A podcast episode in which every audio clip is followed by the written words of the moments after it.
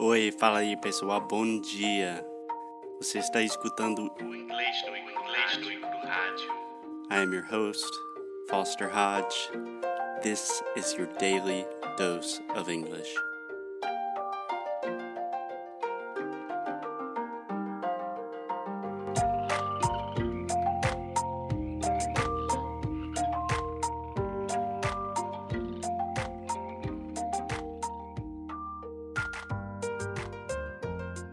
Hey, hey, Alexia.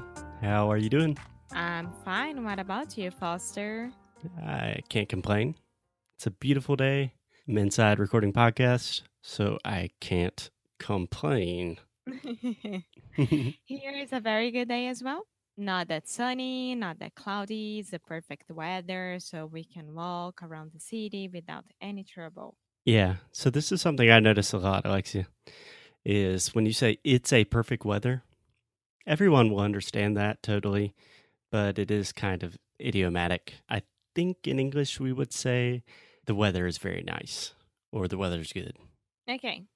Yeah, you could say it's a nice day outside, but a perfect weather sounds kind of strange to us. Okay. So it's a perfect weather. No, it's not a perfect weather. Ah, it's not a perfect weather. Okay, it's a nice day outside. or the weather is nice. The weather is nice today. Great. Speaking of today, Alexia, what are we talking about today? I don't know, Foster. Trick question. Because today is my time to be a nerd with all linguistic things. So, Alexia, I was just on the road, I was driving, and I was listening to a podcast called I Will Teach You a Language. Very cheesy name, but I Will Teach You a Language is it's this guy, Ollie Richards, who's kind of one of the famous internet polyglots, like makes a lot of videos and stuff. And normally I don't really like a lot of those people, but he's pretty good. And he speaks eight languages, I think, eight, eight or nine, including Brazilian Portuguese. And his Portuguese is really, really good. And he's just like a quiet, weird kind of British dude. is it better than your Portuguese? Oh yeah, yeah. No, he he's really good. Normally, I don't admit that other gringos also speak good Portuguese sometimes, but yeah, Ollie's good. Anyway, so I was listening to his podcast, and he just did an episode about the rules of language learning. He's actually doing a series, I believe. Um, but in this series, he is just giving like probably 10 tips, like 10 rules of things that you should do when you're learning any language. So I thought it'd be interesting if we could just talk about some of the things he says and see if that applies to us and if it applies to learning English and maybe can help our students. Sound of good? course. Yeah. Cool. So let's do it, Alexia. So I will read a rule and I just want to hear your first initial reaction. All right? All right. Okay, so rule number one, drum roll, please. Study at your desk. When he was talking about this, he says that when he's studying languages, he has a specific desk in his house that has nothing on it. So he can just have his language book or an audio or something and just sit at his desk and study. What do you think about this? I think it's a good idea, but it doesn't have to be like a desk. I think you have to have a place that you know that you're going to be really concentrated and focus only on that. Yeah. Do you think it needs to be the same place every time? It doesn't work like this for me. I mean, I just need a place inside the place that I am that I know that A place inside of the place? I just need um a desk, a sofa, uh, a chair. I don't know, inside of the house and- or at the place that I am when I'm studying. That I know that I'll be comfortable and foc- focused. Focused. Not focused. yeah, I know. I'm kidding. So Ah. you just need to have a nice place. Graças, Gene. Eu sou muito engraçado, mama. Ah, super. So you just need like a designated area, a place where you can be comfortable and focused. Yeah. Yes, yes. Yeah. Cool.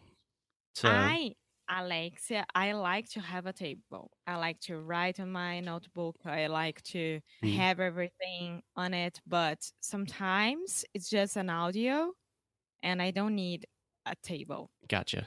Gotcha. So, Alexia, can I make a quick uh, recommendation really quick? Yeah, go ahead. Okay, so two things. We write in the notebook.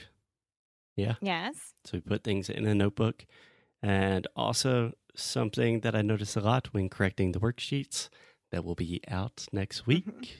we hope, crossing our fingers. Yay. So much work. The word audio. A lot of times Audio. I hear you saying audio. Yeah, because of audio, of course. So, audio. Perfect, perfect. And there are a lot of examples where that AU combination kind of just goes together and makes the ah sound and not ow. So you're not Yeah. articulating each sound individually. Yeah, e- é, então é só pensar no, no O com acento em português. Então, audio.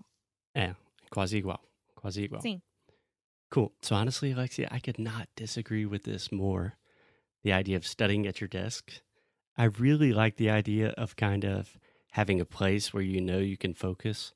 But for me personally, Foster speaking, I love to be moving when I'm studying languages. Number one, I use a lot of audio, a lot of podcast, a lot of music, and I just don't want to like be sitting at my desk listening to a podcast staring at the wall. I think that's kind of weird.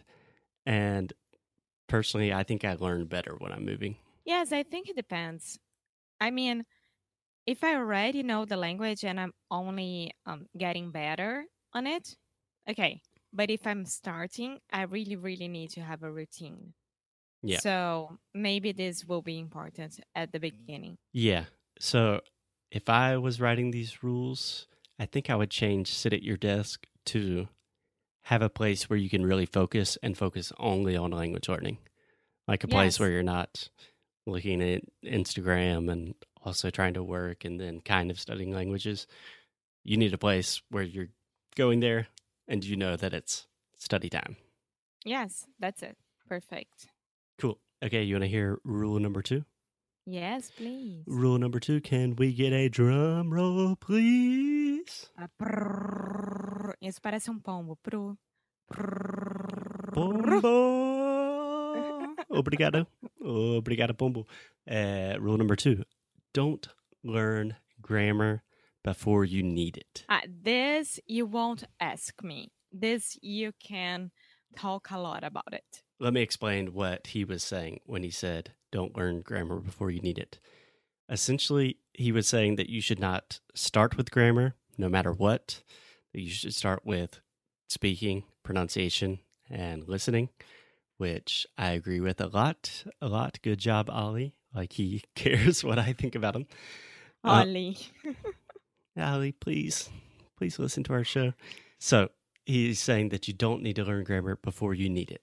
So if you start with a new language and you're thinking, hmm, I'm going to learn some basic phrases, and in some of the phrases, maybe you will just have no idea what something means.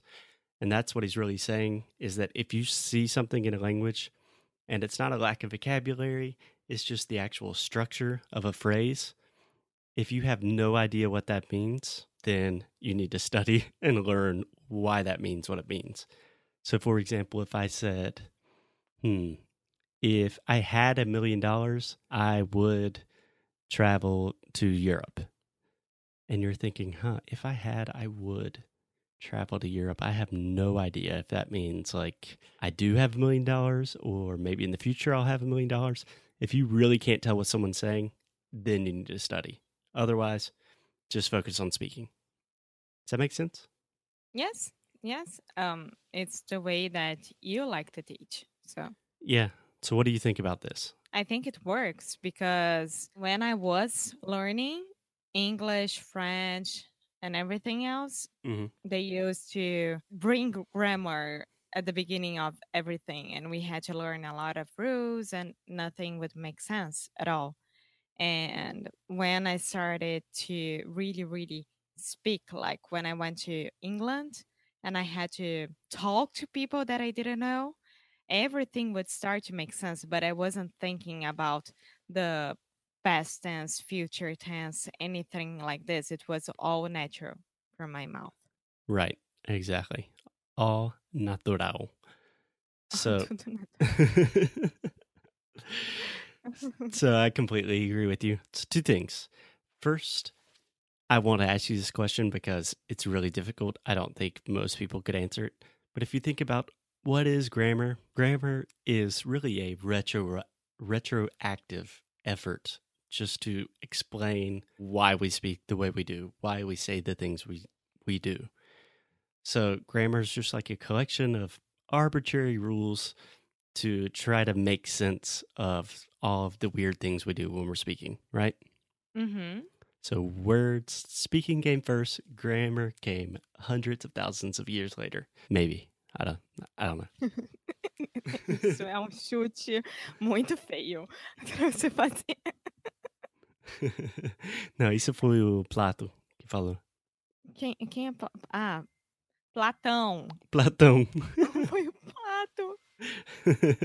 A gente vai cortar isso. Não, vamos não. Ah. Sou eu que corto, amor. Okay, so one thing, grammar is really just a, a collection of rules trying to explain something. It's not the first thing that you need to know to make sense of the language. Secondly, what I really want my students to do is to have to develop a grammar intuition. Like if you think about in Portuguese, and if I say, ah, se eu tivesse eh, milhões de dólares, eu faria isso. E se eu te pergunto, por que, por que vocês falam assim? Tipo, eu faria. Eu não fa... eu, eu, eu, sinceramente, eu não consigo responder. É. Mas você sabe perfeitamente que é faria. E não é Sim. fizesse, alguma coisa assim. Uhum. Yes.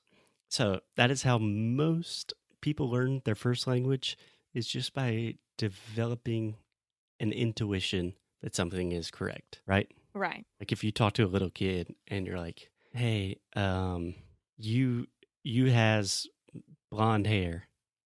First, I think the kid will be like, uh, "Sir, who are you?" Mommy No. told me not to talk to strangers. Yeah, exatamente. I don't talk to strangers. I don't know you. Please leave. Okay, let's imagine you know the kid. There's nothing creepy happening. But if you're like, you has blonde hair, five year old will automatically be like, uh, don't you mean you have blonde hair? Uh-huh. You know? They just know it's right because they've heard it a lot of times and they've internalized it and kind of developed this intuition about what is right, what is wrong. Yeah. Yeah. So on this point, 100% agree with Ollie. Don't learn grammar before you need it.